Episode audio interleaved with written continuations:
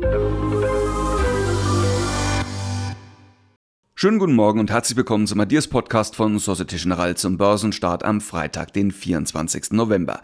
Es sind entspannte Tage momentan an der Börse. Der deutsche Aktienmarkt sucht nach Impulsen. Die sind schwer zu finden. Dementsprechend ruhig verläuft der Handel. So auch gestern. Der DAX spitzte zwar mal kurzzeitig über die Marke von 16.000 Punkten. Letzten Endes ging er aber bei 15.994 Zählern aus dem Handel. Immerhin ein Plus von rund 0,2 Prozent. Aber wie schon an den vergangenen Tagen war die Handelsspanne äußerst gering. Verwunderlich ist das aber nicht. In den USA war gestern Thanksgiving, die Börsen blieben geschlossen und auch heute gibt es nur einen verkürzten Handel. Heißt im Klartext, aus den USA kommt in dieser Woche einfach wenig Input. In Asien sehen wir ein gemischtes Bild. Der Nikkei legte nach Verbraucherpreisen ordentlich zu. Der Hang Seng und der Shanghai Composite wiederum gaben deutlich ab.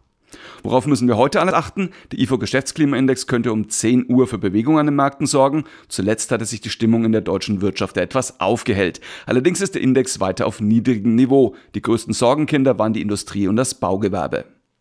Auf Unternehmensseite ist es nach wie vor ruhig. Ganz interessant könnte der Blick auf die Aktie von BASF sein. Laut Medienberichten ist der Ölkonzern Adnoc am Kauf der BASF-Tochter Wintersal der interessiert. Fakt ist, dass BASF über 70 Prozent an Wintersal der hält und sich von dem Anteil trennen will. Adnoc befindet sich aktuell ja bekanntlich bereits in Verhandlungen mit Covestro, ist also sehr aktiv, was Übernahmen angeht. Ausgang unklar.